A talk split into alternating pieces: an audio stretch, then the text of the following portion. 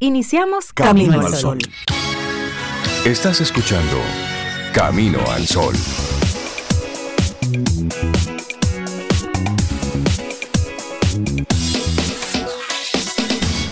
Comienza Camino al Sol. Muy buenos días y bienvenidos a Camino al Sol. Es jueves y estamos a 15 de diciembre, año 2022. Buenos días, Cintia Ortiz, Sobeida Ramírez y a todos nuestros amigos y amigas Camino al Sol oyentes. Buenos días, ¿cómo están? Hola, Rey, yo estoy muy, muy bien. Eh, amaneciendo así, chévere. Hoy es jueves, estoy feliz. 15. Te, te, veo como abrigadita. Ah, sí, 15. Venía, venía, con frío, pero. Y además aquí en la cabina, que está siempre así como rico. Como fresquecito, ¿verdad? Sí, sí, pero esto es un, un llante para andar esto... con yaque y sacar los yaques a pasear. En, Uy, desde que hace frío, uno. Un yaque. Tú andas con tu abriguito. Sí, sí, yo ando, yo ando con un sobre todo hoy. Un, ay, perdón. Ay, un sobre todo. ¿Por qué le dicen así un sobre todo? Porque va, Porque sobre, va sobre arriba todo. de todo. Se llama chalequito. Sobre todo. Pero uno tiene que sacar a pasear los abriguitos desde que hace una brisita fría. Por, por supuesto. Pero ¿para qué si que no, lo mandan? ¿Es para eso? Exacto. Porque si no, no salen del closet. ¿Verdad que tú ves Cintia Yo no con estoy hecho abriguito para el blanco frío. ahí? Yo no estoy hecho para Ay, el a frío. mí me encanta el Ni frío. tengo que demostrarle a nadie que aguanto frío. Le falta del gorrito porque él se pone, señoras Así y mi- señores, mi gorrito. sobre todo con un gorrito. Con un gorrito para no anortarme. Ay, ese sobre todo, yo, yo, yo me lo puse y causé sensación. Causaste sensación. Ah, no, es que es, que es Aquí nos prestamos cosas. Es que ese- esa es la definición de amistad. claro. Tú se prestas cosas y comparte y todo eso. Ortiz, ¿cómo estás? Buen Y día. tía, ¿cómo te va? Yo estoy muy bien, estoy muy bien. Estaba ayer jugando un poquito a poner ese, ese nombre a valer diferente. Yo, Cintia, la primera con el nombre. Ay. Vos, sí. Reina de los siete matas. Madre de mini dragones. Oh, sí, estoy viendo una serie que me tiene bien. Ah, pero ella, ella está afectada porque oye, Estoy afectada. Ay, estoy viendo. House, House of, of Dragon. Dragon. Dragon. Uh. Sí, sí, sí. La verdad es que definitivamente esa- esas producciones son maravillosas. A mí me encantan. Y ayer me senté un ratito así como que, déjame votar una hora o invertirla diferente. Ay, pero eso no es Y me votarla para senté, óyeme. No, no, no, No, no. eso para mí, Para eso- mí eso no es votarla, ¿eh? Qué producciones, ¿eh? Mira, parece que esa fórmula ha gustado mucho. Porque según voy buscando, voy encontrando más. Más y más y más. Hay más Claro. series relacionadas como con la misma línea, ¿sí? Estaba Sí. Vikings. Eso es parte de la trampa. Eso forma Para parte. engancharte. Juegos de Tronos, entonces ahora estos de, de, de- de- de House, of, the Dragon, Pero está The Northman, está The Last Kingdom, o sea, esa formulita de está qué, va, gustando. de qué va eso, a ver si. De acuerdo, de me, acuerdo. me dijeron que me iban a ayudar a verla. Claro. Sí, te vamos a ayudar a verla, sí, sí. Te comparto también, porque forma parte de eso. que se prestan. Bueno, mira, tú sabes que hoy que es el Día Mundial del Otaku. El otaku, es, Otaku. es la ¿Qué es persona que tiene muchas eh, aficiones relacionadas con el anime o con, o con el manga, como se Ay, conoce. Eso me gusta. Sí, son las personas que le gustan, bueno, todos esos animes japoneses, Japoneses. y que se disfrazan y que, y que se creen el cuento. Otaku. Ah, yo tengo una amiga que, que le encanta eso de manga y, y Sí, pero- conoce todos esos personajes. De, Todo eso es una a mí me industria del gusta, no, no, no lo he visto mucho, pero lo poco que he visto de esos animes japoneses a mí me gustan mucho. Tienen como su filosofía detrás, su mensaje. Interesantísimo. Mira, lo voy a retomar. Yo veía una serie de anime. La voy a retomar. Pero el, el, el otaku es precisamente esa, esa persona que es obsesionada con el tema, que se disfraza, que se viste. Hay algunos que se, Ah, han, bueno. que se han casado con, con algunos personajes, sí, cualquier, Sí, sí, cualquier sí, el cantidad de extremo, locas, el ¿eh? extremo, el extremo. Sí, sí, Pero sí, sí, sí, eso es toda una industria y cuando hacen eventos, eso lo usan mucho, mucho más en Asia, realmente, pero a nivel mundial. Pero Asia es como la, la meca y donde se, se invierte toda Bueno. clase de recursos para eso. Y cuando hacen un evento, señores, recuerdan a Candy, ¿verdad? Hollywood le queda chiquito. Ustedes que veían ¿Ustedes esa recuerdan lloradera. Candy? Eso era una lloradera. Yo no veía eso. Pero Yo no Candy sé si- forma parte de los orígenes de todo eso. Mucha lloradera de Candy, mucha lloradera, yo no veía eso. Yo no sé si ella es otaku, pero Sí, pero Quiero, estos- quiero saludar a Sharon que está saludando. Ah, bueno, pues buen día. Otaku. Sharon. ¿tú eres otaku? No creo, porque estos son jóvenes tan que tienen una obsesión tan grande Ah, no, que viven obsesiva. pegado del, del computador y todo lo que respiran es todo lo que crean, eh, todo lo que está en torno a esos personajes que son muy, muy clásicos ya en Japón, ¿no? esos dibujos animados para nosotros, muñequitos japoneses, Sí. pero que tienen una afición, una cosa impresionante. Sí, sí, sí. Y, No, hay cua- y, cua- y hay cualquier cantidad de género dentro de esas creaciones. Y el manga, Y que algunos es el no van, y algunos no se quedan solamente en el disfraz que se quitan al otro día. Y pero hay personas que se operan. Que se operan. Y llegan a la cirugía. Se ponen los para que eso más le quede grandes. De verdad. Ah, no, Sí. pero ya eso es too much. Para que eso ya dice. le quede de manera fija, para parecerse a algún personaje, los ojos. Yo te Sí. digo a ti. Yo te digo. No, no, no, no. Entonces vamos a compartirte nuestra intención Camino al Sol para hoy. Mm. Lo mejor está por llegar.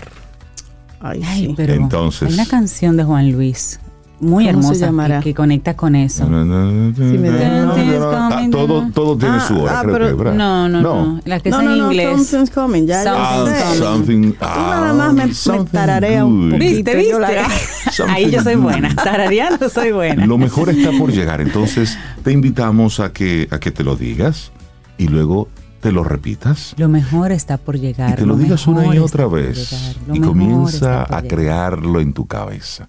Lo mejor está por llegar. Y si eso lo conectamos con esa palabra que te invitamos ayer a que identificaras qué significaría para ti el 2023, Ay, sí. bueno, forma parte de esa programación positiva Sí. que debemos hacernos. que Ay, nos yo, identifiqué mi palabra anoche. Me tomé todo Ya. el día para. Sí, porque tenía, tenía, vari- bien. tenía varias palabras. Tenías, tenías que elegir una. Sí, yo elegí posibilidades. Mm, me Elegí gusta. esa palabra. Me Recuerdo que la mía es construcción. Construcción. Mira, hay un, un truco sencillo, qué sé yo, para compartir con nuestros amigos Camino al Sol oyentes. Acuérdense mi palabra es construcción. Y anoche, como algo así natural, tomé la guía Avanza de Sara Despradel. Una joya. Comencé a ojearla. Y dije, ¿sabes qué? Construcción, yo lo había decidido ya. Voy a hacer el programa de ahorro de Sara. Agarré mi. Excel y lo vacié en mi Excel, porque yo funciono más así. como- Exacto.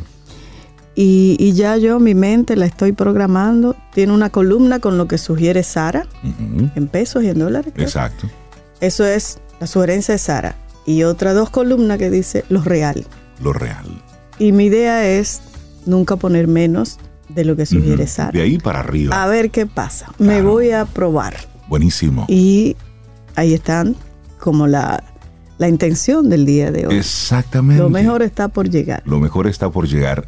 Y, y gracias por compartir ese ejemplo, Zoe, porque es una muestra de que no es solo con la intención, es Exacto. con la acción. Exactamente. No es quedarte solo con la palabra, no es solo quedarte con repetirte una y otra vez lo mismo, es Claro. accionar, es moverte, es dar el paso.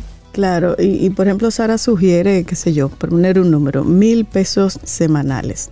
Si usted no puede esos mil, si lo que puede son 100, 50, Pues vale, es, hágalo, es un hábito. es un hábito. ¿Y en qué gasta uno 50 mil pesos en la semana? En cualquier cosa. disparate. Sí, Sí.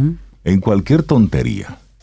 Entonces, es. Yo hice mi cuadro de los gastos de... Ujú. Ah, hiciste tu esfuerzo Los de, últimos tres meses. de tatequietismo y observaste. Claro, y lo puse así en un pie.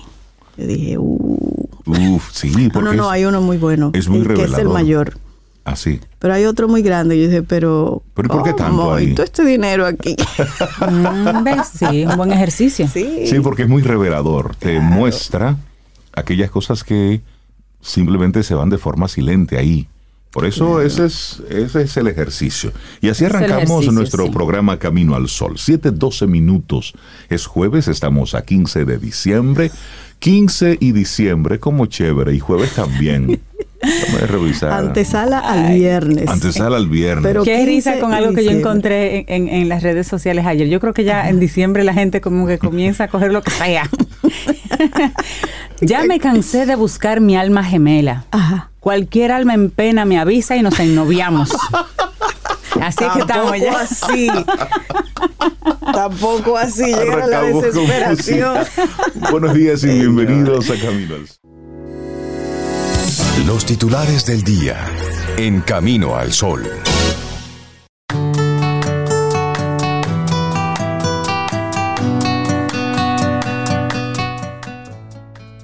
No reces por mejores días. Reza por una mejor actitud para soportar los días de incertidumbre. Mac Duke. Vamos avanzando, es camino al sol. Algunos de los titulares te los compartimos aquí. La Asociación Dominicana de Profesores está opuesta a la modificación de la Ley 41-08 sobre función pública, sometida por el Poder Ejecutivo y que tiene por objeto regular los subsistemas de gestión de recursos humanos y las relaciones de trabajo, así como los derechos y deberes del personal designado en la administración pública. Los maestros entienden que los cambios a la ley van en contra del estatuto docente, que rige la carrera especial docente y acordaron hacerle frente. Especialmente rechazan el artículo 58 de la propuesta que discute la Cámara de Diputados, que establece cómo serán llenadas las plazas vacantes, y así lo expusieron en un Pleno Nacional de Dirigentes celebrado ayer miércoles. Dispone la propuesta que las plazas vacantes que se produzcan en los cargos de carrera serán cubiertas de la siguiente forma. A. El 40% mediante concursos de libre competición. B.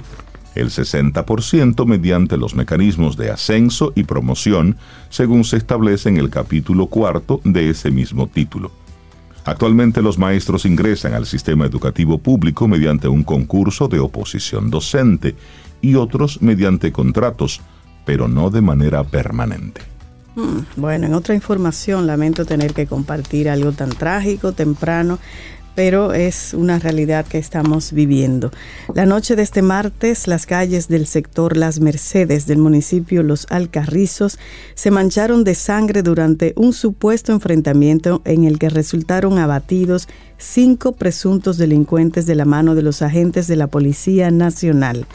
Los fallecidos supuestamente pertenecían a la denominada banda delictiva Los Papo Trenzas, la cual, de acuerdo con el informe policial, era dirigida por uno de los fallecidos, el joven Jeffrey Bienvenido Rosa Ferreras, alias Jeffrey Trenzas, quien era buscado con la orden de arresto número 2022 de la Policía Nacional.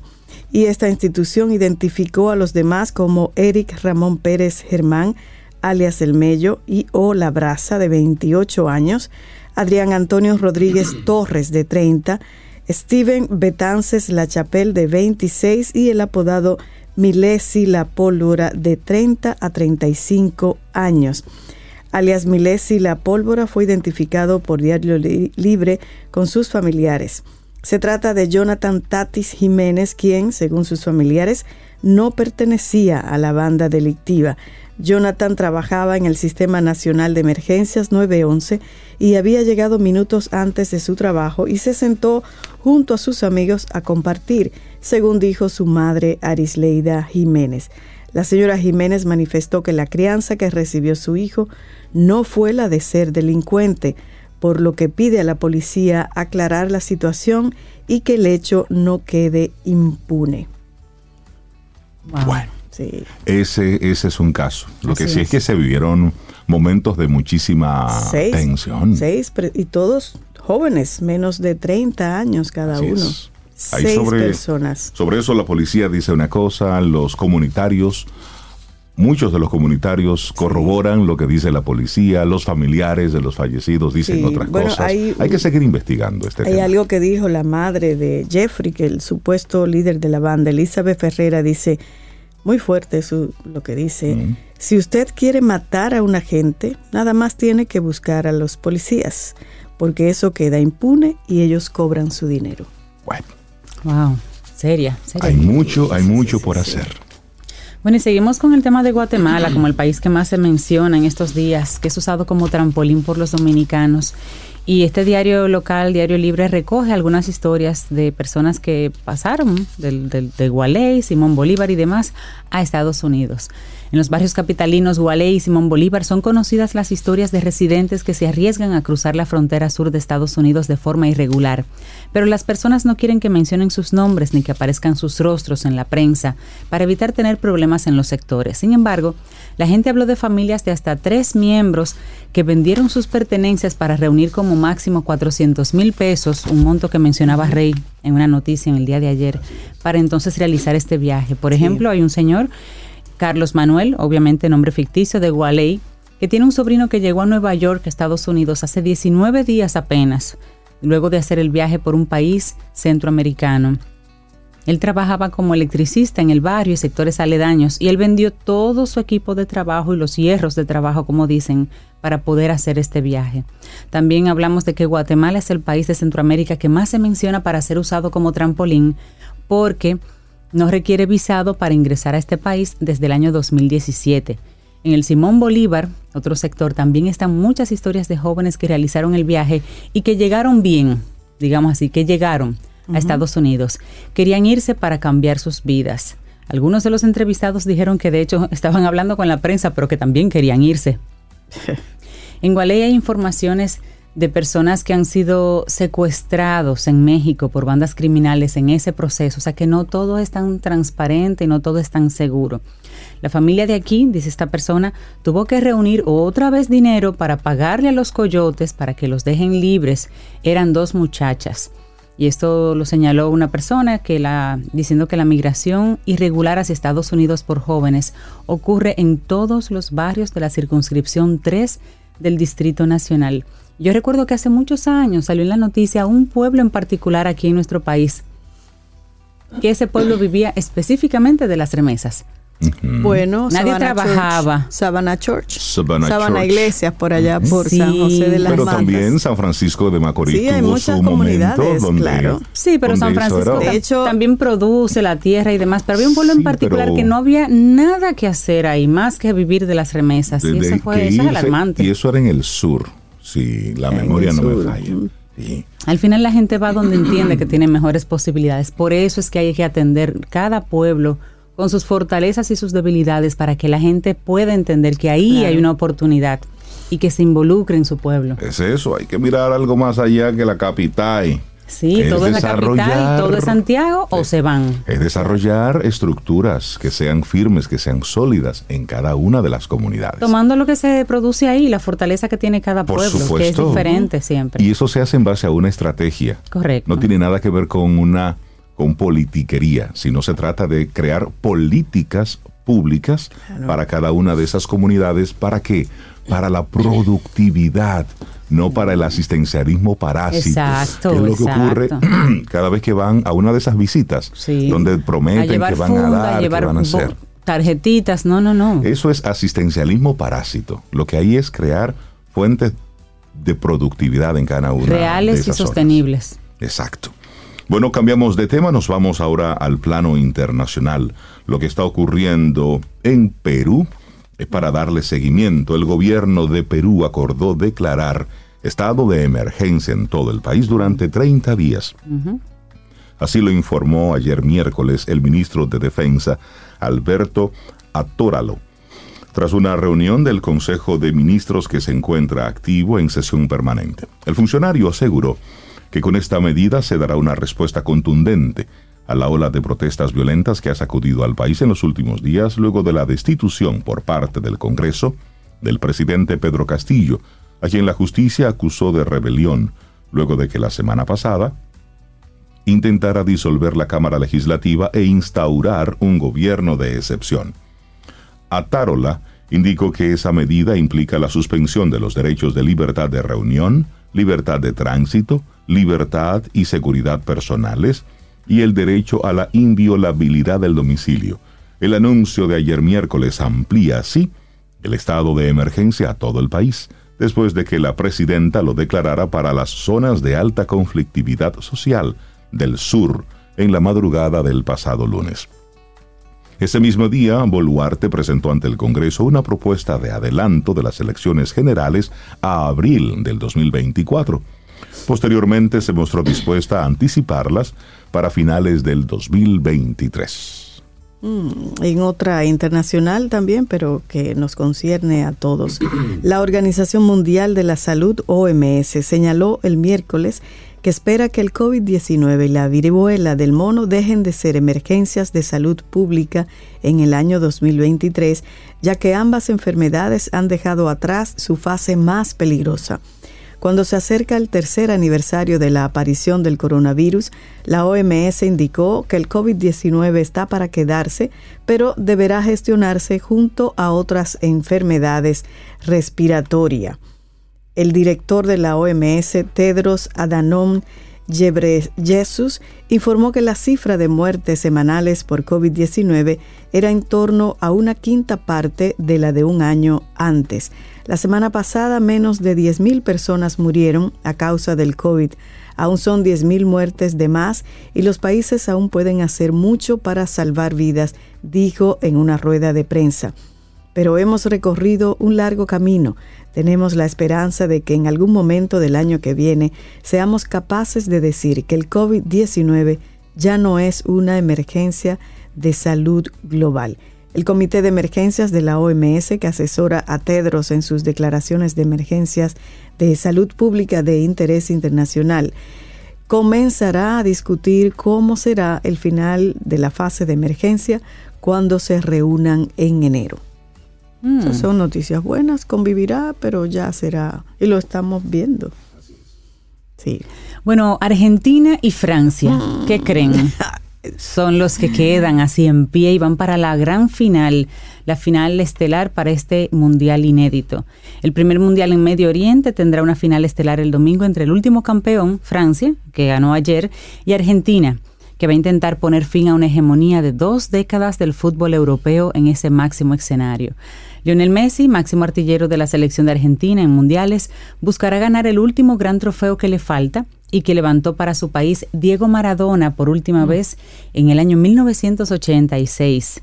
Y por su lado, Kylian Mbappé, de 23 años, tiene como meta igualar a Pelé como el jugador más joven en mm. conquistar dos títulos del Mundial.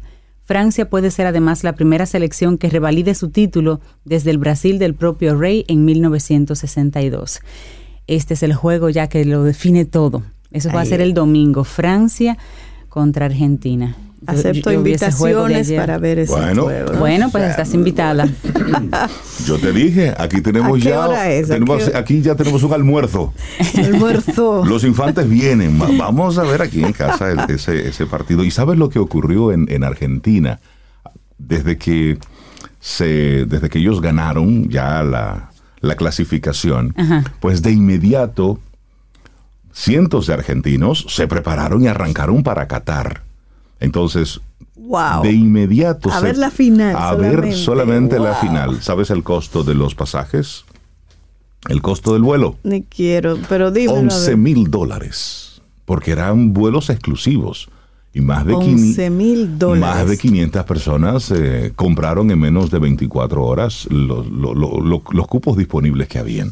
Pero es una, es una locura lo que, lo que se está viviendo en Argentina. Y han aprovechado el, el que miras bobo, eh, lo han aprovechado para fines de publicidad. Claro. Y han desarrollado cualquier cantidad de campañas publicitarias utilizando eso en diferentes formas y en diferentes sabores. Realmente la, la creatividad en torno a todo lo que tiene que ver con esto del mundial. Y que el fútbol, para mí, me corrigen amigos Camino al Sol oyentes, es uno de los deportes, si no el más, eh, que causa ese, esa pasión y la gente se desborda. O sea, 11 mil dólares por un pasaje para ir a ver un juego de 90 minutos. Es una pasión peligrosa. En algunos porque, casos. Porque se desbordan cualquier cantidad de pasiones.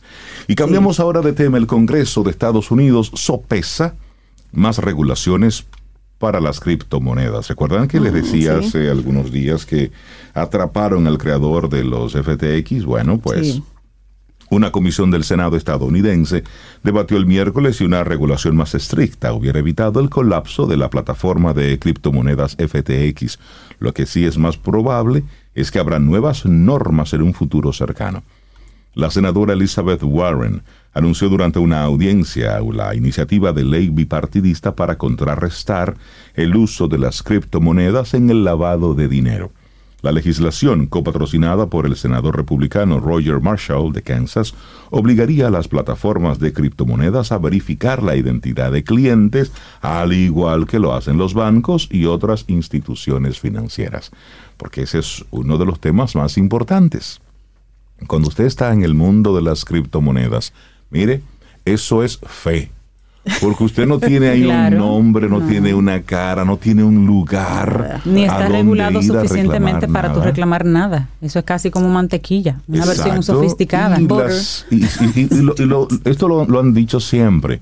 Las criptomonedas se convirtieron en una herramienta usada por terroristas, por pandillas, por narcotraficantes, por estados bandidos que desean lavar dinero. Y esa, y esa es la realidad. ¿Cómo hacen multiplicar todos esos dineros? ¿Cómo los convierten? Bueno, a través de todo eso Sí. son las diferentes plataformas.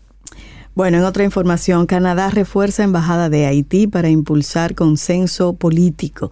El primer ministro Justin Trudeau está reforzando el personal de la embajada de Canadá en Haití para trabajar más de cerca con los funcionarios de seguridad, mientras Ottawa continúa presionando a los líderes políticos del país para que lleguen a un consenso para ayudar a manejar la crisis actual.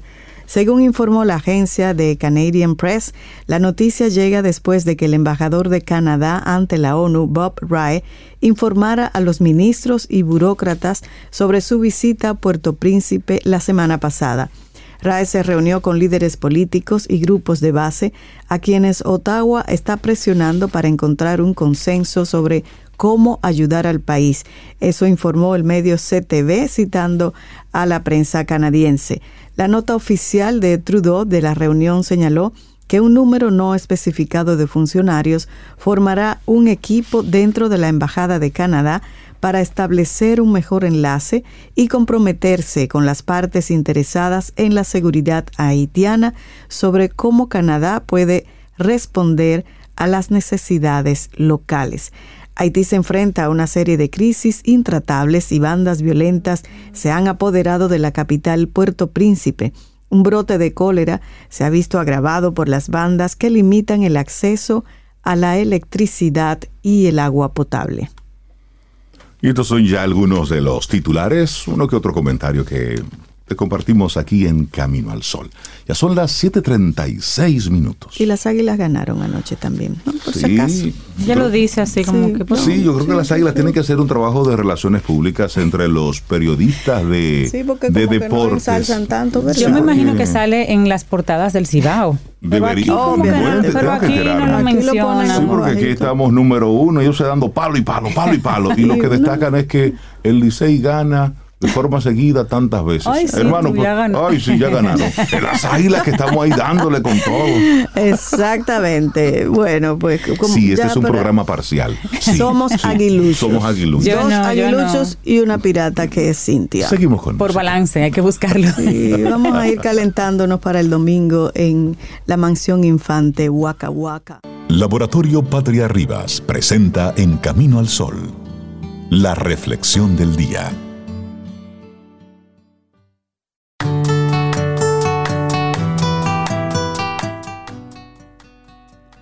El explorar lo desconocido requiere tolerar la incertidumbre. Una frase de Brian Greene. Nuestra reflexión en esta mañana. ¿Qué nos depara el futuro? El arte de reducir la incertidumbre. Ahí sí, vamos a comenzar con preguntas. ¿Qué pasará mañana? ¿Qué sucederá en una semana? Hay una salsa que dice así, ¿Qué yo, no sé mañana. y la semana que viene, ¿qué pasará? ¿Y en un año? ¿O dentro de 20? ¿O más general? ¿Qué nos depara el futuro? Difícil pregunta, por no decir imposible de conocer. Por definición, el futuro es aquello que no ha sucedido y por tanto está cargado de incertidumbre, esa duda general que nos impide estar seguros de algo, pero ¿se puede reducir esa incertidumbre? Dicen los expertos que sí, que la incertidumbre se puede reducir, aunque no siempre se puede eliminar por completo. Si bien existe pseudociencias y otras artes que aseguran conocer el futuro, estas suelen usar vagas interpretaciones del futuro con el fin de no equivocarse. Si nos aseguran que mañana va a ser un buen día, es más probable que sea un buen día, dado que nuestra actitud va a ser positiva ante la incertidumbre ya de ese día. Pero esto, aparte de cambiar nuestra actitud y reducir la incertidumbre, no es una predicción realista del futuro. No te dice nada concreto. Exacto. Claro, y si partimos de que el futuro es impredecible, no sabemos a ciencia cierta qué va a ocurrir, porque el futuro es todo incertidumbre. La mejor opción para conocerlo es reducir esa incertidumbre. Para ello, una opción de hacer diferentes eh, predicciones, eso es lo que podemos hacer. Imaginemos que no sabemos qué tiempo va a ser mañana, es decir, cómo va a estar el clima. No tenemos ni idea, pero basándonos en nuestra intuición, llegamos a la conclusión de que saldrá el sol. Incluso aunque no llueva desde hace muchos meses, justo ese día puede llover y puede arruinarnos nuestros planes de ir a la playa. Si hubiéramos tenido un plan B, es decir, si sale el sol voy a la playa y si llueve voy al museo, nuestros planes no se habían estropeado. No tendríamos por lo menos esa sensación. Imaginar diferentes opciones de futuro es una forma de reducir la incertidumbre. Al reducir la incertidumbre, estaremos más preparados para afrontar lo desconocido. Pase lo que pase. Es Así decir, es, sí. tener su plan A, el plan B y sí, el C, el Opciones. D. Opciones. Opciones. Y no crearse tantas expectativas. No. Dejar que fluyan las cosas. Exactamente. Y para predecir el futuro y reducir la incertidumbre, no hay que averiguar qué va a pasar. Lo que tenemos que hacer es pensar qué podría pasar, imaginar todas las opciones posibles que podrían darse y descartar aquellas más improbables basándonos en la evidencia. Por ejemplo, podríamos pensar que puede hacer sol, que puede llover, que puede nevar. Bueno, aquí no. Nevar no. No, aquí lo que ¿Qué hay es? En, escarcha. en Constanza, en Constanza se puede calcular ya un Sí, un poquito, Rey. poquito. aunque No, se escarcha, pero Rey, nunca frío. nieve. Pero déjanos Nunca pensar nieve. que es nieve, Rey. No, que tal vez salen por ahí. Santa Claus. Y lo- yo iba a decir Santa Claus y Pues los siete no va a nevar, va a escarchar. Santa Claus y los renos. ¿Tú te imaginas qué belleza? Pero aquí en Dominicana no cae nieve. Bueno, pero usted puede pensar que, que el sol, que llover, que nevar, que estar nublado, etcétera. Aún así, basándonos en la temperatura actual, en la humedad, en la situación geográfica, etcétera, podríamos descartar alguna de las opciones, como la nieve, y atribuir más o menos probabilidad a los demás. Y una práctica habitual y a veces inconsciente que usamos para reducir la incertidumbre es el uso de patrones. La experiencia nos enseña que determinados eventos tienden a repetirse cuando se dan las circunstancias propicias para ello. Y cuanta más experiencia, más se conforman estos patrones. Normalmente esos patrones son útiles, sobre todo cuando conocemos las causas y los efectos. Sabemos que si tiramos una piedra a otra persona le vamos a hacer daño, por ejemplo, pero si además sabemos que el daño va a depender del tamaño de la piedra y de la fuerza con que la lancemos, podremos modular estas variables en función de nuestros intereses. Por supuesto, como norma no hay que tirarle piedra a nadie, eso es un ejemplo. Pero asimismo estos patrones también sirven para explicar nuestra conducta. Sin embargo, esta es tan variada y tan influenciable que es difícil conocer todas las variables que la modulan. Gastar una broma a otra persona puede hacer que la otra persona se ría o que se moleste. Si hacemos el chiste y la persona se ríe, es probable que con chistes similares también lo haga, pero cuidado. ¿Qué pasa si esa misma persona ha tenido un mal día? Quizás no se ría. Los patrones pueden no ser buenos predictores, ya que los heurísticos y los sesgos nos pueden jugar una mala pasada. Una frase de Woody Allen, me encanta. Dice, me interesa el futuro, porque es el sitio donde voy a pasar el resto de mi vida. Muy Woody Allen esto. Y ante la problemática para predecir el futuro surgió una disciplina, la prospectiva. La prospectiva es la disciplina que estudia el futuro para comprenderlo y poder influir en él. De todo lo que podemos llegar a saber sobre el futuro, lo menos interesante es el qué pasará. Lo realmente importante es el cómo y sobre todo el por qué.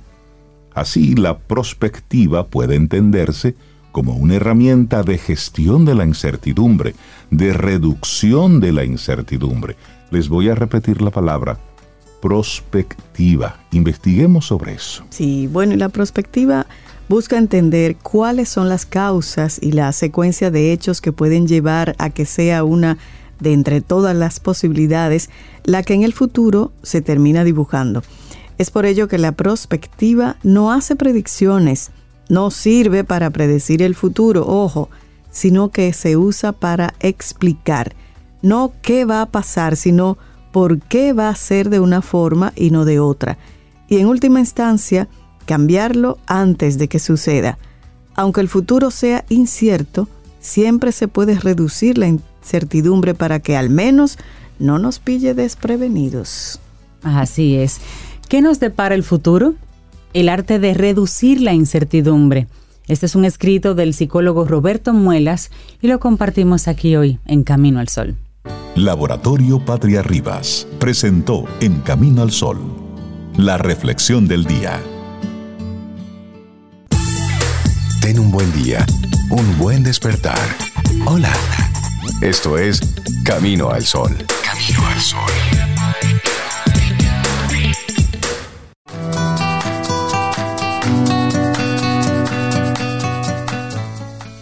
La incertidumbre siempre formará parte en el proceso de tomar el mando. Harold Ginin Seguimos avanzando, esto es Camino al Sol. Muchísimas gracias por conectar con nosotros a través de las diferentes vías. Específicamente estamos conectados a través de estación 97.7 FM y también nuestra página web caminoalsol.do.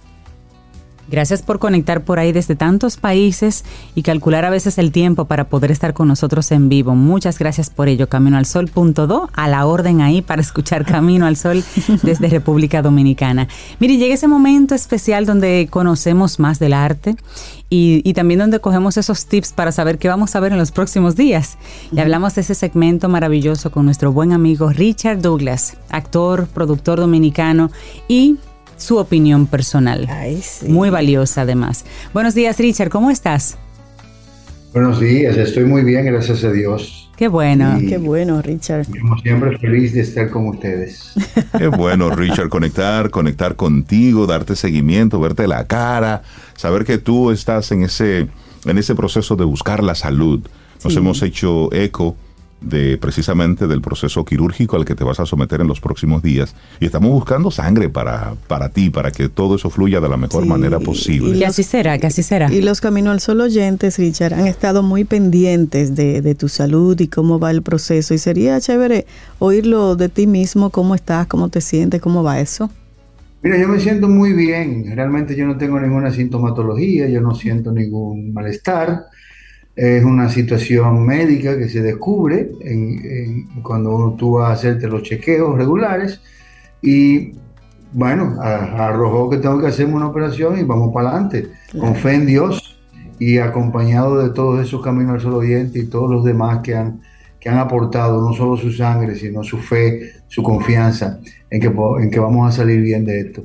Eh, yo siento que es un regalo que me está haciendo Papá Dios para alargarme un chin más el tiempo de vida que tenía previsto, que tenía previsto el mismo, porque él es que la da y que la quita. Entonces, entonces yo me siento muy contento y, muy tranquilo y muy confiado en que esto va a ser para bien, para mí, para toda mi familia, para toda la gente que me quiere, mi camino al solo oyente, ustedes y toda la gente que de alguna manera se ha interesado por mí en este proceso. Muchísimas gracias. Quiero aprovechar este momento para darle las gracias a todos los que han, a, que, a los que han dicho sí, a los que han aportado, no solamente la sangre, sino también, como dije, la fe y la confianza. Claro que qué sí. bueno, así será. Y, y qué bueno tenerte aquí con nosotros para que nos des tu opinión personal sobre el nuevo trabajo de... ¿De quién será? Mira, eh, yo hoy quiero hacerles una recomendación. Ajá gracias a esta oportunidad que ustedes me dan y que me da Supermercados Nacional, para ofrecerles una, una película que está muy bien dirigida, muy bien actuada, muy bien manejado el tema. El tema, según cuentan, es una historia real de la, de la época de, de, la, de la emancipación, así se llama la película, Emancipation en inglés en español se llama En busca de la libertad.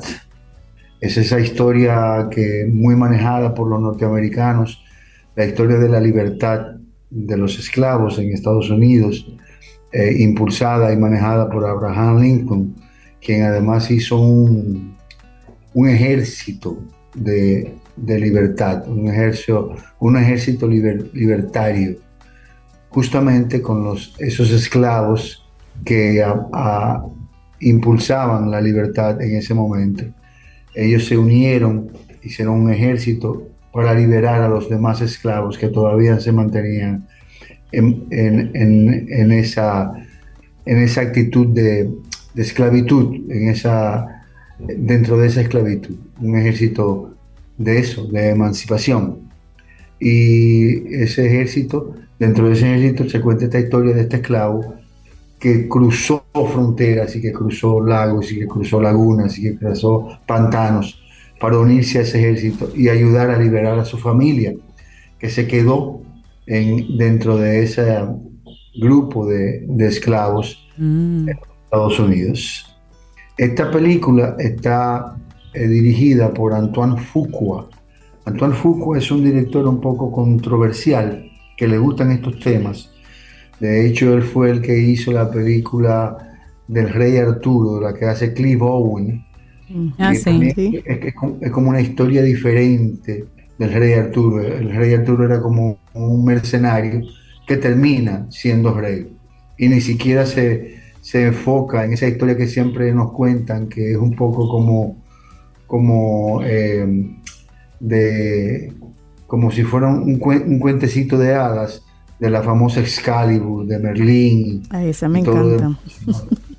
sino que es que es más eh, una, historia de, también de redención de, este eh, mercenario que logra terminar siendo el rey Arturo por, su, por su ahínco, por su fuerza en contra también de todo lo que estaba pasando en esa época. En esta película, que dice él que se trata de una, de una historia real, que inclusive ponen la foto del esclavo que es una foto que también recrean en la película, mm. eh, está actuada, muy bien actuada, por Will Smith. Independientemente de mi, de mi opinión sobre Will Smith y su, y su reciente escándalo en los Oscars, que a mí me pareció un show montado, eh, eso no le quita mérito a Will Smith en materia de caracterización. Está aquí muy bien representada muy bien actuada, muy bien dramatizada, absolutamente creíble por Will Smith.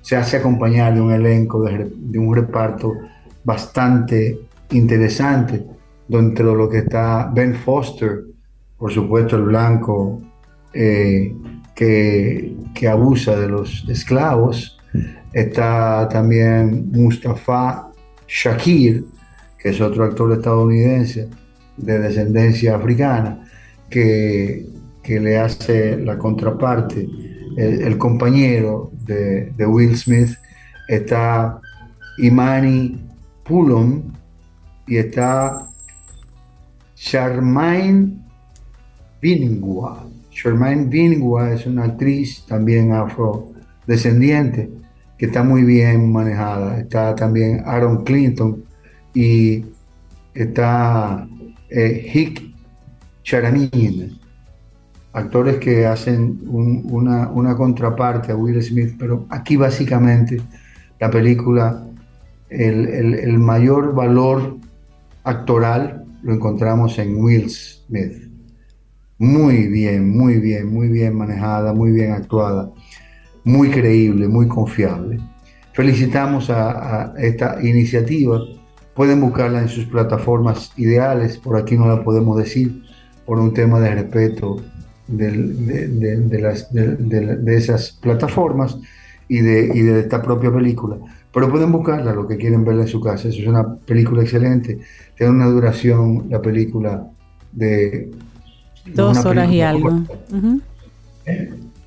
Dos horas y un poquito. Y esa persona que hace la contraparte, el, actor Ben Foster, yo no sé qué pasa con él, es buenísimo, pero él siempre hace el papel de malo, es como que en la cara de él lo ven siempre. Él es un buen malo. Él es un buen malo. él es un buen malo, es un buen malo. Sí, y, pero está muy bien también, muy bien manejado y, y muy bien actuado, también muy creíble. En sentido general, muy buena dirección de Antoine Fuqua. No se pierdan esta película, es importante que la vean porque van a conocer el valor de la actuación. Acuérdense que Will Smith siempre tiene unos temas como que son medio futuristas, eh, siempre es el superhéroe, el, que, se transforma, el que pelea consigo mismo porque hicieron un clon, el que es un robot, todas esas cosas que hace Will Smith. Pero aquí en esta película hace un personaje bastante creíble basado en una historia real y basado en la historia real de la liberación de los esclavos en Estados Unidos a través de Abraham Lincoln, emancipación, en busca de la libertad. No se la pierdan, gracias por este chance a ustedes y a Supermercados Nacional. Y gracias una vez más a todos los que han aportado para mi solicitud de sangre. Me siento como medio Draculón. pidiendo sangre. Porque eso aquí es un tema bien complejo que después lo vamos a tratar con, el respeto que merece, porque hay un poco de, de sentimiento ahí, de, de, resentimiento con el tema a nivel clínico, a nivel hospitalario, a nivel de salud. Un poco se convierte el tema en un negocio que hay que afrontar en la República Dominicana desde el punto de vista legal, jurídico. Pero gracias a todos ustedes, al Supermercado Nacional, por este chance. Emancipación, Will Smith, no se la pierdan. Muchísimas y gracias, a ti, Richard. Gracias, Richard. Por esa opinión. Un abrazo. Te mandamos un, un, gran abrazo. Cuídate mucho, amigo. Estaremos muy pendientes. Un abrazo. Bueno, y, la persona que hace la música de esta película que nos sugiere Richard es un pianista, compositor brasileño que se llama Marcelo Sarvos egresado de Berkeley y él ha escrito música para otras películas, series de televisión, incluso cortos. Así es que vamos a escuchar un pedacito del opening del el soundtrack de Emancipación. Síguete cuidando, Richard. Ten un buen día, un buen despertar. Hola. Esto es Camino al Sol. Camino al Sol.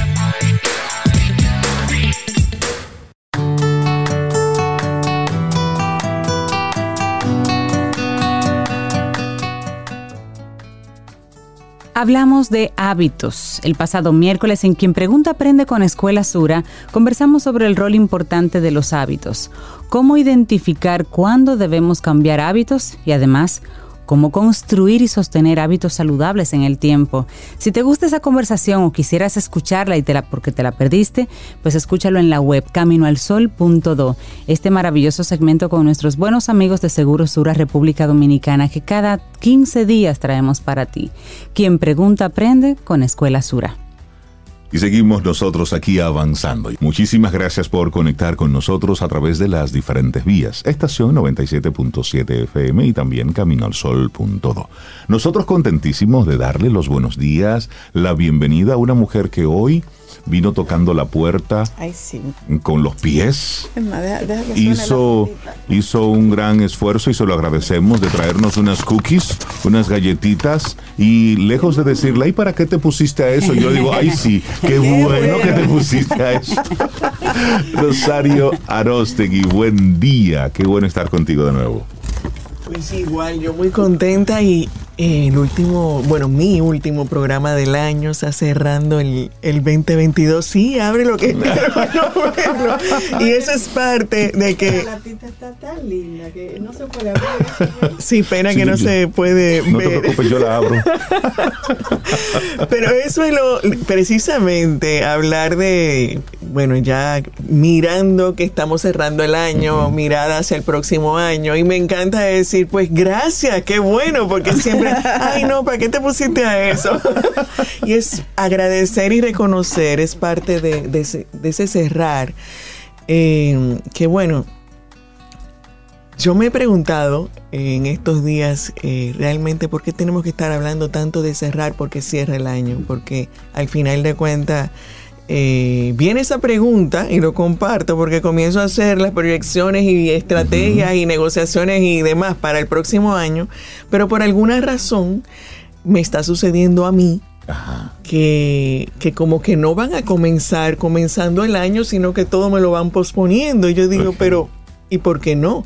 Porque realmente todo va a comenzar cuando tenga que comenzar de la mejor manera posible. Es así. Entonces, pero el, el pensar en que estamos en diciembre y cerrando un año es algo que nos ayuda a que decir, bueno, aquí yo tengo un ritual que me va a ayudar a pararme, porque a veces no me paro si no hay ninguna señal afuera, y decir, bueno, ¿y qué hago para el próximo año? ¿Dónde voy? ¿Qué he logrado este año? ¿Y qué puedo hacer para retomar eso que me he planteado y hacer lo posible en el próximo año? Siempre y cuando siga yo pensando que es importante para mí. Entonces, por eso la invitación hoy fue Camino al 2023. ¿Qué quiero? Eh, ¿Cómo lo voy a hacer posible? Y entonces, bueno, vengo compartiendo algunas pautas. La primera, definitivamente, el mirar atrás, agradecer. Y mirar atrás, porque cerrar es ¿qué, qué me, qué miro, qué agradezco, qué hago con lo que pasó. Y hay una frase que yo he escuchado mucho y hace poco fue que la entendí. Y es que nos dicen, el que no conoce su historia está condenado a repetirla. Entonces yo no sé, pero hay que estudiar historia, sobre todo porque hay que estudiar historia. porque si tú no conoces la historia de tu país y la que sé yo cuánto, pero la llevas a diferentes ámbitos y es lo mismo. Pero es suficiente así como que diste historia en el colegio y ya por eso no la vas a repetir, porque eso era parte de lo que yo decía, pero ¿por qué me dicen esa frase si total yo no entiendo por el simple hecho de yo estudiarla, cómo yo voy a evitar que pase? Entonces eso pasa con nuestra vida, eh, con que yo me ponga a repasar y revisar lo que pasó este año.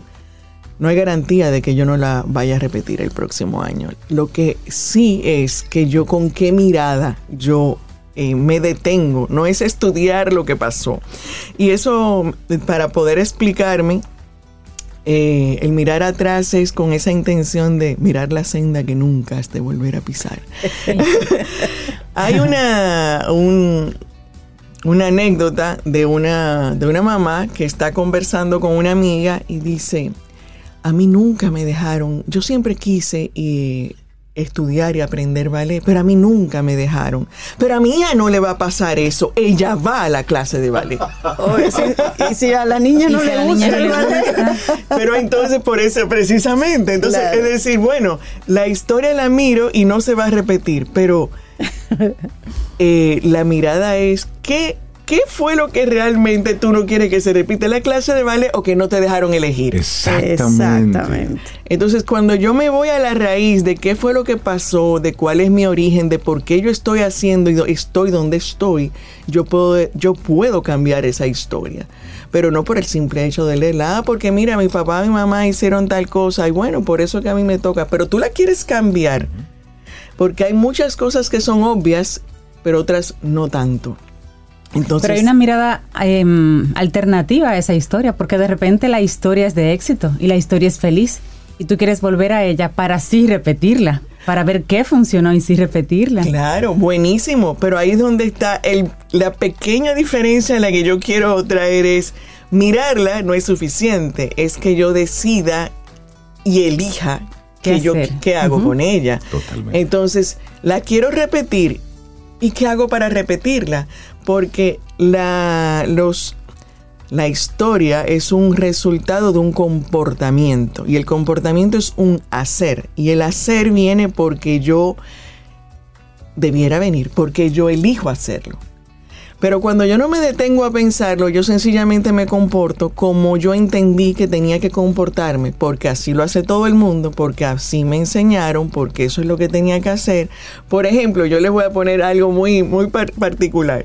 En un momento dado, en una casa de la familia, estaba, o sea, si a uno de los varones se le ocurría entrar a la cocina, eso no podía ser. Entonces tú, o sea, no, parece ahí y aquí le damos. Entonces, si tú creces así, dices, no, es en esta casa porque así, o sea, eh, eh, realmente eso es lo que tú quieres en tu vida. Entonces tú decides, no, yo no quiero que mi casa, ah, yo no digo ni que esté mal ni que está bien, es que tú lo elijas. Si eso es lo que tú quieres en tu vida, entonces tú dices, ese es el resultado que quiero, cómo me tengo que comportar y en ese caso que acabo de citar quiere decir que tu creencia, tu pensamiento, tienes que revisarlo. Entonces, ese es el proceso para yo cambiar, o mejor dicho, lograr lo que quiero. Reviso lo que he logrado en este año, que de eso yo quiero que se mantenga, que yo quiero cambiar, que no logré, y entonces elige enfocarte en unas pocas cosas que sean las más importantes para aquello que tú quieres que suceda. ¿Y qué es lo que quiero que suceda? Vamos a traducirlo, a explicarlo en un comportamiento.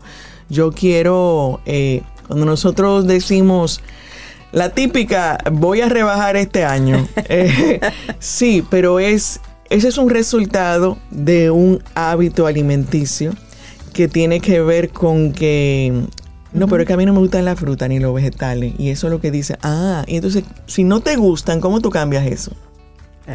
Tienes que comenzar viéndole un beneficio y decidir verlo para convencerte de que te conviene. Y entonces fíjate que viene el pensamiento para emocionarme con el resultado que voy a obtener, emoción, para entonces llevarlo a la acción. Y aquí es lo que yo estoy haciendo es compartir un poquito el... eh, no nos pongamos solo a repetir eh, esto es lo que quiero y hago el listado, sino a detenerme a cuando nos invitan a visualizar es para atraer a nosotros esa emoción, porque como tú decías, yo quiero repetir ese éxito. ¿Por qué? Porque me dio felicidad. Entonces tú quieres repetir esa emoción. Bueno, pues revive en ti ese momento y por eso la visualización. Revisa el detalle que te va a inspirar a hacerlo y sostiene el comportamiento. Pero para tú lograr ese resultado, tienes que hacer algo. Y ese hacer requiere que vamos a decirlo así, que te hayas convencido y entonces viene cuáles son las creencias que me o pensamientos que me sostienen que yo todos los días me quiera levantar para ir a hacer ejercicio y mantener una alimentación saludable y comience a descubrir todos los días algo que me va a ayudar con mi propósito. Entonces, ¿para qué quieres eso que te planteaste? Eh, bueno, porque yo quiero tener sencillamente un mejor salario o para tener las vacaciones, para poder lograr tal cosa. Entonces, cuando tú le encuentres un propósito, vas a- a poder mantener ese comportamiento. Revisar lo que no he logrado es, ¿qué fue lo que pasó? ¿Qué yo no hice? ¿Y cuándo dejó de importarme? Porque ahí vienen esos pensamientos y dice, ¿cómo que cuando dejó de importarme? Yo me lo pensaba todos los días. Bueno, pero si, si realmente era tan importante para ti, todos los días hubiera sido prioridad. ¿En qué momento te desconectaste Sí, de eso? sí, sí. Exacto. Y me dejé llevar de todo lo que estaba pasando allá afuera, porque ahí viene el otro, ¿no? Pero es que yo lo, lo sigo queriendo y sigue siendo mi prioridad. En tu mente, pero no en tu acción. Exacto. Entonces, ¿cómo vas a cambiar tu comportamiento? Tienes que trabajar con tu pensamiento, que ahí viene la repetición y la emoción. Bueno, pues mira, ponte un letrero todos los días de esa imagen que tú quieres hacer y te va a ayudar a recordarte qué es lo que quieres lograr, porque a veces no vamos en esa cotidianidad. De- decía Gurdjieff que lo, lo- lo más difícil para, para el ser humano era recordarse. Es decir, cuando estaba en ese proceso de cambiar, de, de transformarse, de trabajarse, lo más difícil era recordarse que estaba en ese proceso. Porque es muy fácil simplemente irnos a la zona cómoda. Es decir, desconectarme con ese propósito y con ese cambio de comportamiento que hay que utilizar algunos mecanismos para recordarnos que vamos a cumplir con una que otra cosa, vamos a modificar algo. Por eso es el, el gran reto que tenemos cuando estamos en ese proceso de, de transformación y de conocimiento. Claro, porque tú acabas de mencionar la zona cómoda, que hay muchas definiciones, la zona cómoda donde yo lo domino todo, la zona cómoda donde no tengo ni qué pensar, porque ya lo manejo tan bien que lo hago. Y ahí es donde me olvido de mí, porque ya yo no tengo que estar pensando eh, cuál es la ruta que yo tomo para llevar a los muchachos al colegio, porque yo siempre tomo la misma ruta y siempre voy por la misma zona y no lo tengo que pensar. Yo llego eh, y lo tengo tan aprendido que a veces no me toca llevar a los muchachos al colegio y hago la ruta. ¿Qué hace la ruta? Claro. Entonces, eso mismo pasa a nivel neuronal del comportamiento, de lo que yo quiero cambiar, de mis resultados. Por lo tanto, la única forma en que yo voy a poder no tomar esa ruta eh, es que yo lo piense y tome la decisión. Dice una amiga, ¿y por qué hay que moverse de la zona de confort? Tú sabes el trabajo que a mí me ha dado crear mi zona de Y confort. ponerla bonita. Hasta una mesita con una lamparita le he puesto. Bueno, sí, hay- hay quienes dicen, no la, no la cambies, sencillamente amplíala. Bueno, yo no sé, tú puedes hacer lo que tú quieras, porque lo importante es, si estás obteniendo lo que te hace feliz, lo que tú quieres obtener, ¿para qué cambiarla? Pero si realmente no estás logrando todo lo que tú te has propuesto, hay algo que cambiar. Entonces, por eso viene, eh, si, estás, si lo estás logrando bien, pero si no, cambiar el resultado, si, se está- si no estás conforme con el resultado, quiere decir que tienes que cambiar lo que estás haciendo. Para cambiar lo que estás haciendo, tienes que cambiar lo que estás pensando. Entonces, quiere decir que en el pensamiento es donde va a estar la clave. En evitar quedarte en ese pensamiento de aquello que no puedes, de aquello que no fue, es que no hay tiempo para mí, es que no me va a dar el tiempo, es que por eso no lo logré, es que es muy caro, es que no me entendieron, no me oyeron, no hubo. Excusas, excusas, Exacto, excusas. exacto. Entonces, cuando tomo la decisión y dejo de esperar que el otro me escuche, me dé el tiempo o cambie y digo, primero yo, entonces todo comienza a cambiar. Rosario Arostegui, muchísimas gracias el por nuevo camino al 2023. explicarnos este camino hacia el 23. Rosario, gracias por todas tus participaciones, por todo tu aprendizaje, por todo tu entusiasmo, por toda tu entrega en este camino al sol. Muchísimas gracias, de verdad que sí. Gracias, gracias a ustedes por estos espacios en los que vamos compartiendo, porque para mí es retarme, a mí me gustan los retos para ir saliendo de la zona de confort y lograr cosas distintas y yo aprendo. Entonces, por eso lo disfruto. Gracias a ustedes, gracias a todos los Caminos Sol oyentes. Nos vemos en el 2023 con novedades. Eso es muy Así bueno. Qué bueno. Feliz Gracias. Navidad. Un abrazo. Gracias. Y las galletas están ahí, se las voy a pasar ahora a Rey para Gracias, que gracias. darle el honor de abrirlas. Tiene una receta, ¿la hiciste tú? Ah, porque está la receta ahí todo. La- se, la, se la pedí a ellos. Ah, ok, no, perfecto. Buenísimo. Tomémonos un café. Disfrutemos nuestra mañana con Rey, Cintia, Soveida, en camino al sol.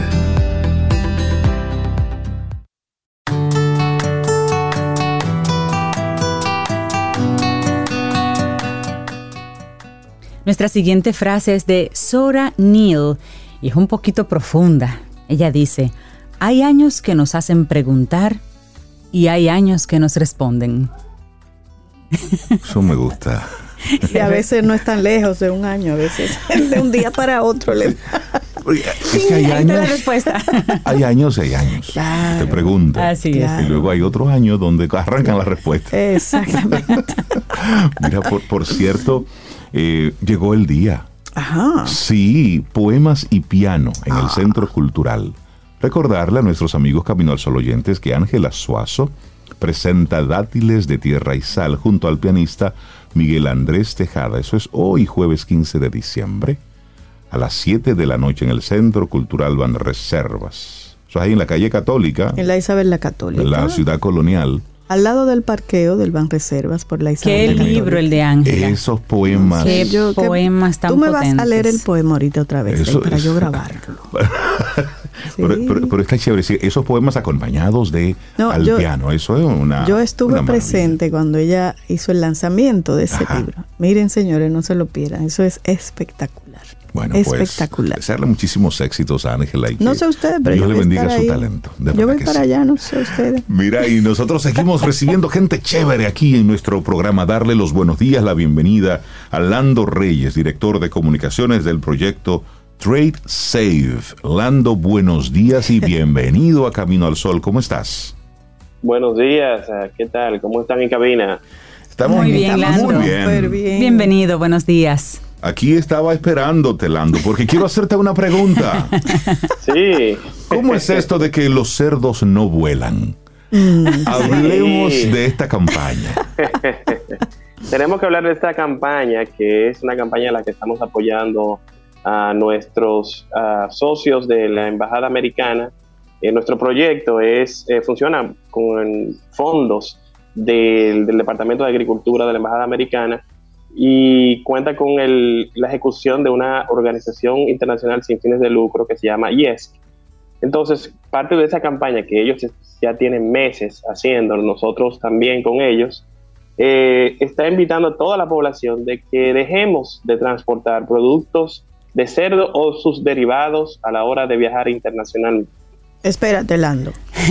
Sí. Y llevamos llevamos cerdito asado, patica, todo eso de viaje. Increíble, increíblemente hemos escuchado eh, que llevan hasta sancocho. No sé cómo, pero, pero sí, sí. El tema del chicharrón, lo el salami, Chicharrón. muy popular. El salami, ustedes saben que eso es algo muy común, muy cultural. Ujú. Pero con el tema de la fiebre porcina africana que tenemos aquí en República Dominicana, que se está luchando para erradicar, pero todavía está presente, eh, queremos evitar que otras industrias eh, de, de cerdo Ujú. no se vean afectadas porque la, la producción se ve bastante mermada, estamos hablando de millones y millones, Ujú. Porque lamentablemente eh, este tipo de, de peste no tiene cura y el único método de, vamos a decir que de, de cesarlo es sacrificando al cerdo. Entonces eso indica pérdida para el productor, eh, Claro. dependiendo si va a exportar o diferentes temas. Claro, Lando, estamos hablando de, de- de la campaña que hemos estado escuchando aquí en Camino al Sol, que tiene así como título Los cerdos no vuelan. Y el entonces nos gustaría, de forma bien concreta, ¿qué es lo que ustedes persiguen con esta campaña? Sí, lo que queremos es que, especialmente en estas fechas donde tantos dominicanos vienen y van eh, a, a suelos internacionales, evitemos transportar en nuestras maletas salami, chicharrón, longaniza, No, no eh, puedes. como, como reiteramos ahorita, el sancocho que no ha pasado. Y otros productos que evidentemente hay muchos otros productos que no se deben transportar en ningún momento, pero eh, especialmente estos productos son los que queremos eh, orientar a la población. Y hay una página que se llama loscerdosnovuelan.com que tiene más información sobre por qué debemos evitarlo y por qué estos productos, eh, increíblemente, mucha gente pensaría que quizás, ok, ya el salami fue procesado, eh, ya eso no debe pasar nada, pero eh, lamentablemente si llega a un territorio cercano donde hay una granja o algo de cerdo, llega, porque eso se ha visto con métodos científicos que lamentablemente llega y afecta una producción pecuaria. Entonces, eso es lo que queremos evitar, que otra producción eh, de otro país también se vea afectada. Cuando estamos hablando de elementos culturales, porque lo que tú estás planteando, lo, lo escuchamos, medio nos reímos un poco. Bueno, hace algunos días había un gallo Que vuelan. que había un gallo, vuelan, pero que no había un gallo en el aeropuerto, Sí. que Sí. se, se lo, lo querían llevar de una forma u otra y el gallo medio se le escapó. Y luego no aparecía el dueño del gallo. Oh, pero se va a identificar. Entonces, Lando, estamos hablando de un tema cultural. Claro. Eh, y Sí, sí, bueno, sí. tienen la campaña en, en los medios. ¿Qué otras formas están ustedes utilizando para llegar a una mayor cantidad de población, precisamente para llevar este mensaje? Sí, evidentemente eh, esta campaña está presente en diferentes medios de comunicación. Hay vallas eh, bastante, vamos a decir que visibles en diferentes puntos de- del país. Eh, creo que la última que vi estaba en Santiago, había una camina en el aeropuerto. Eh, porque queremos que toda la población tenga acceso a este tipo de información. Y evidentemente en las redes sociales se está publicitando bastante en nuestro Instagram, en Proyecto Trade Safe y en todas las redes del proyecto. Eh, estamos eh, también dándole bastante fuerte a este tema, además de otro que tenemos a la vuelta de la esquina, que es el tema del recalentado para orientar a todas las familias dominicanas eh, sobre cómo pueden mantener la inocuidad de los alimentos, eh, especialmente a la hora del recalentado. ¿Y cómo, cómo, un- cómo así, Sí, Lando? pero hagamos ¿Ustedes una par, tienen algún microondas, cocina en el aeropuerto para hacer el recalentado? ¿Cómo, cómo así? ¿Cómo así? No, no, ya eso, por eso le digo que es otro tema aparte. Ya Ah, lo de los cerdos no vuelan eh, es algo bastante puntual con el tema de, de productos de cerdo y sus derivados. Hay algo que yo siempre cuento que debe servirnos de, de lección, que es que hubo un caso muy sonoro de alguien que se llevó una, una papita que tiene productos de, de chicharrón. Ok. Ok, ok. No voy a decir cuál es, pero una papita de esas, que son bastante económicas, muy sabrosas, se la llevó alguien a, a Estados Unidos y le pusieron una multa como de 400 o 500 dólares. Wow. Wow. O sea que ese es otro tema que tienen que evitar. Eviten atrasos en su viaje, eviten que lo lleven al cuartico, eviten ¿Y cómo, multas. ¿Y cómo tú explicas una Por- longaniza? Inmigración allá. ¿Cómo tú explicas? No, Mira, eso una habichuela con dulce. Una ¿Cómo tú explicas Eso lo una habichuela? congelan, lo congelan, la habichuela, el sancocho, todos esos derivados, lo congelan porque pasan más fácil y yo- huelen menos. Es un tema cultural, como dice Rey. Somos muy versátiles eh, a la hora de eso. Yo lo que invito a toda esa población, que porque quieren agra- agradar, a mí me lo han hecho, eh, me han llevado cuando yo estuve fuera. Mira lo que te. ¿Qué te llevaron, Lando? ¿Qué te llevaron? No me llevaron, creo que fue el salami, café, que eso no, eso nunca falta. Pero lo que yo invito es que a esa persona se las guarden aquí para que la disfruten aquí, que en verdad aquí no sé por qué la cosa como que sabe mejor. Sí, es diferente. Por eso que se la llevan. Yo le hice una pregunta a una persona que la mamá se lleva todas esas cosas. Pero ¿y por qué se la lleva? Ah, no, que allá no sabe igual. Si la hacen Sí. allá, no sabe Que, igual. que es otra cosa. Que pero no, oye. Sí, pero por seguridad me es mejor no gustaría volver atrás con Lando para que nos digas en qué otra campaña se está trabajando desde Trade Safe, en qué otro proyecto. Sí. Tenemos varias, varias iniciativas corriendo. Tenemos eh, la que le decía del tema de recalentado con el tema de la inocuidad de los alimentos.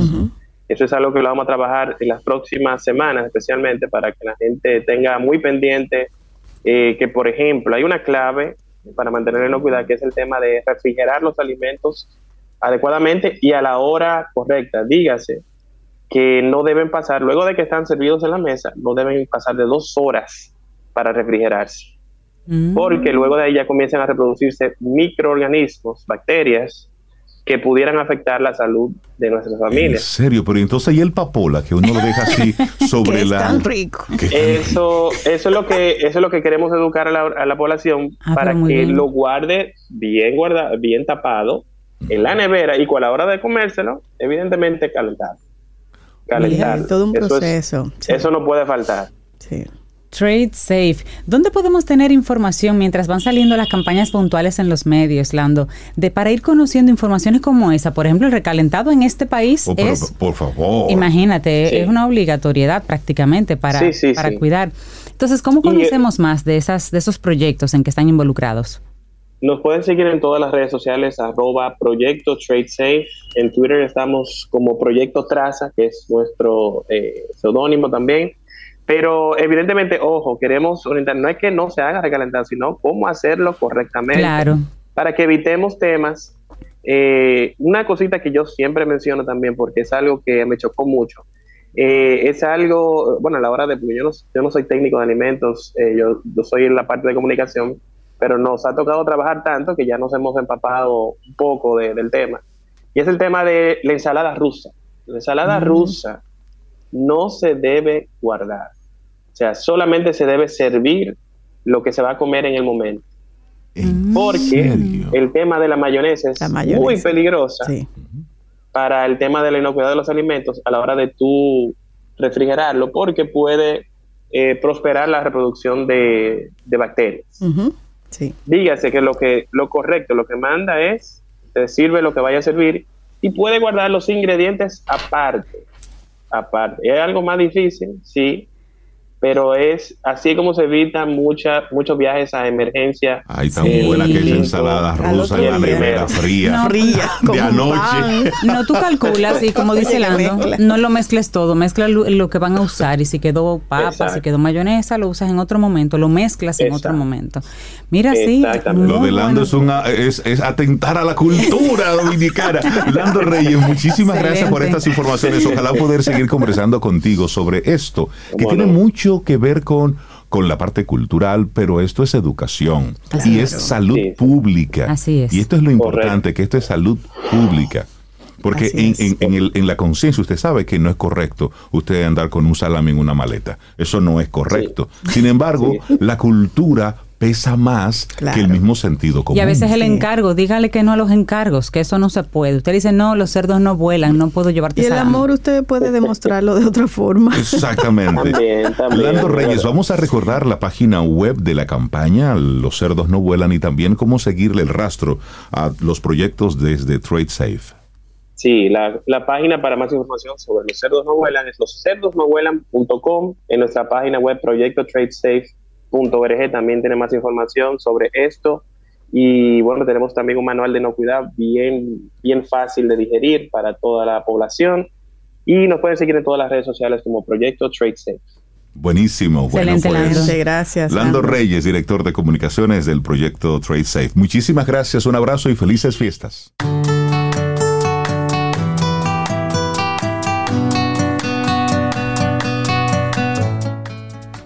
Seguimos aquí en Camino al Sol y la siguiente frase es de Ilya Pripojin. Dice, el futuro es incierto, pero esta incertidumbre se encuentra en el corazón de la creatividad humana.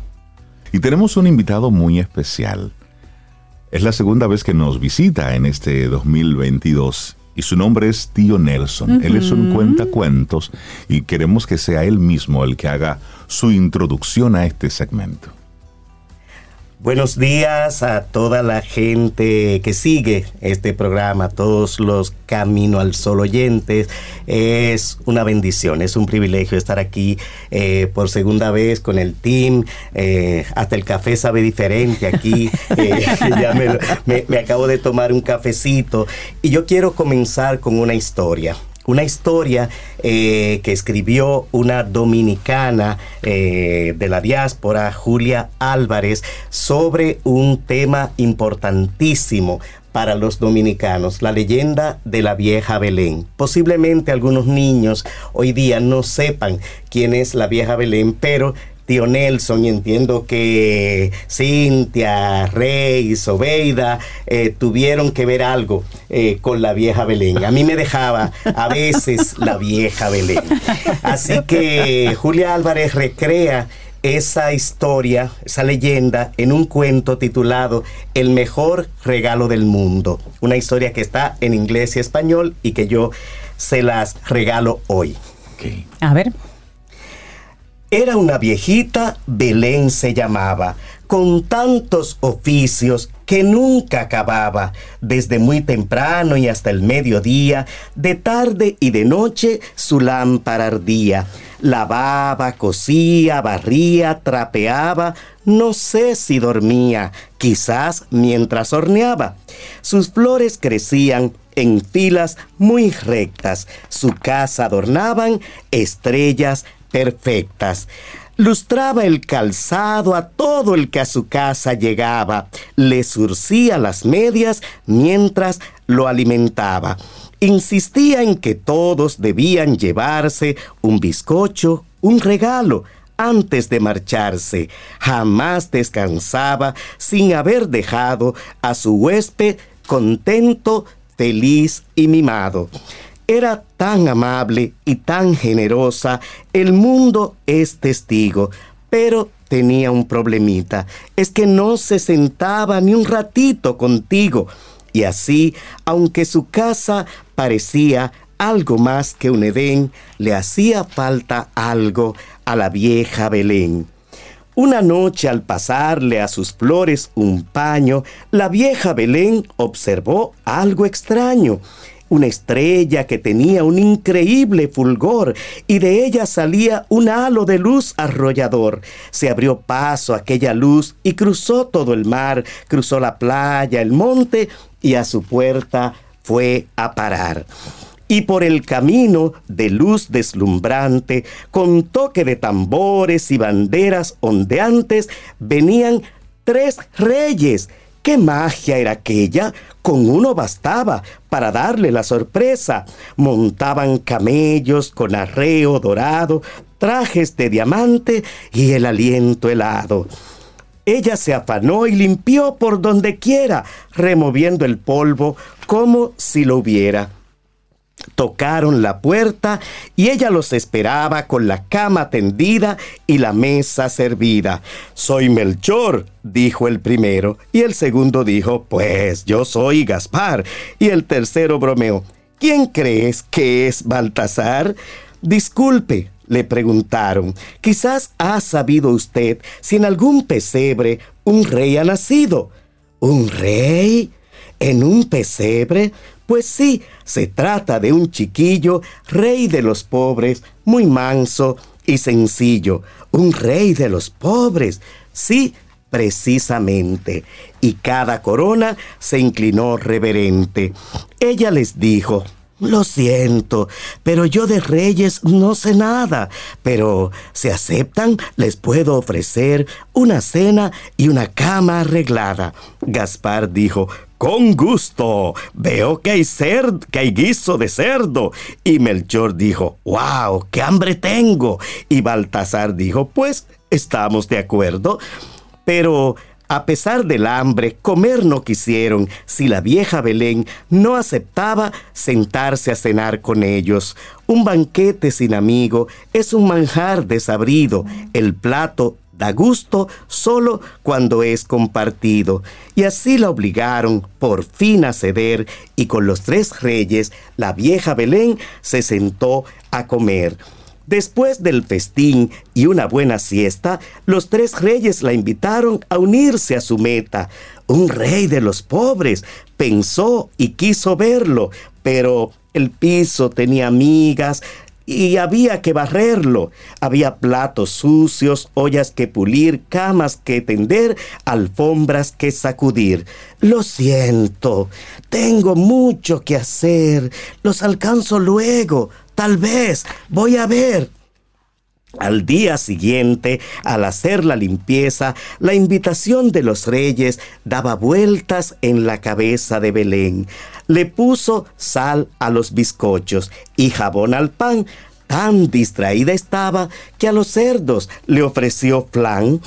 Un rey de los pobres se puso a mirar al cielo estrellado y empezó a suspirar. A los, ocho, a los ocho días observó su casa. Dios, qué enorme desorden. ¿Qué es lo que me pasa? Sentía tanta pena de no ir con los reyes que ya no le importaba si hacía sus quehaceres y entonces decidió, los voy a alcanzar. Pero, ¿qué regalo a un rey le puede agradar? Melchor lleva oro y mirra Gaspar, y, quien, y el que lleva incienso es Baltasar. Buscó en los armarios y sacó buscó en los armarios y un saco llenó con todos los juguetes y dulces que encontró y partió esa noche siguiendo la estrella, pensando que pronto daría con la huella de los tres reyes. Viajó muchos años y siglos de siglos a persas, a moros, a europeos y a indios, les va preguntando. ¿Han visto a tres reyes? Van buscando a otros como amigos fieles.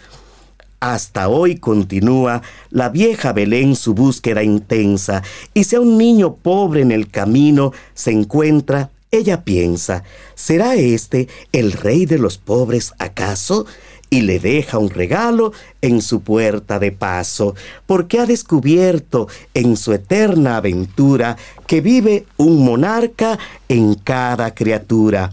Mira mucho al cielo en su largo viajar y suspira siempre, siempre al recordar lo que aprendió un día con aquellos tres reyes. El mejor regalo del mundo es el tiempo que entregues. Si hay niños despiertos, con gusto ella se sienta en su cama y le pregunta, a ver, ¿qué me cuentas? Y sí que los escucha, nada de ocuparse, con sus mil quehaceres, nada de alejarse de aquellos amigos que a su lado estén, nunca estará ausente la vieja Belén. Colorín colorado. Qué lindo.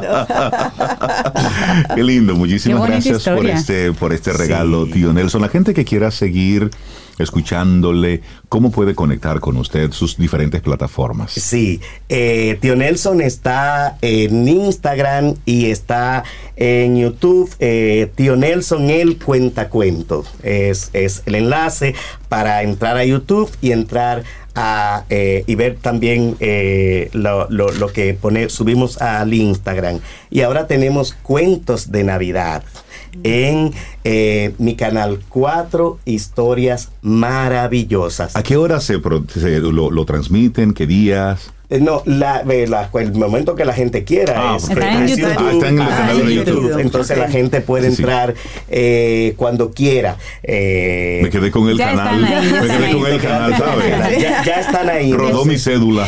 Sí, así.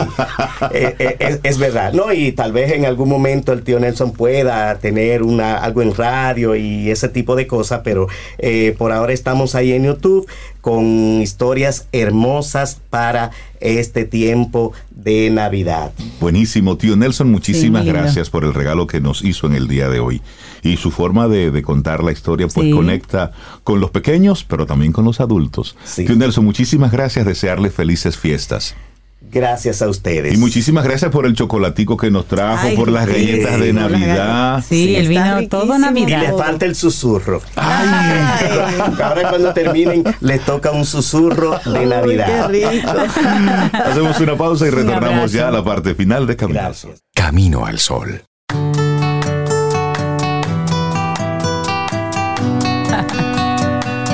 Y lo mejor está por llegar. Eso queremos dejarte en el día de hoy. Lo mejor está por llegar. Nuestra última frase, bueno, la verdad no veo quién es el autor, así que si alguien lo conoce, pero dice, la gente cree que la paciencia es pasiva y no es así. La paciencia es activa, es fuerza concentrada. Y porque mire, Totalmente de acuerdo. usted quiere moverse, paciencia. No, esperar Eso- por lo fuerza. mejor, por lo bueno que ha de Eso llegar. fuerza. Eso, es- eso requiere Eso mucha es fuerza. Sí. Mañana viernes y el universo sigue conspirando. Si usted quiere y si nosotros estamos aquí, tendremos un nuevo camino al sol. Tenga Bueno, paciencia, mañana a sí. las 7. Mañana volvemos.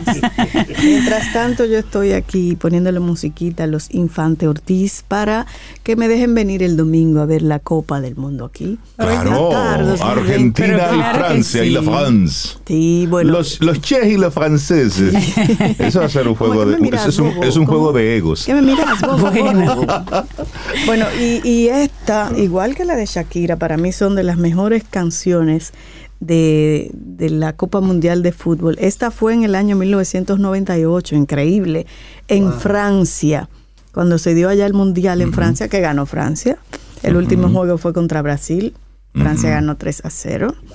El domingo vuelve Francia, esta vez con Argentina. Así es. Así es que esto es Ricky Martin, una composición de Robbie Draco. De Rosa. Robbie Draco Rosa. Y esto es la Copa de la Vida. Así nos vamos. Para mí es de lo mejor. Para mí también. Lindo día. Hasta mañana. Y esperamos que hayas disfrutado del contenido del día de hoy. Recuerda nuestras vías para mantenernos en contacto. Hola arroba caminoalsol.do. Visita nuestra web y amplía más de nuestro contenido. Caminoalsol.do Hasta una próxima edición. y pásala bien.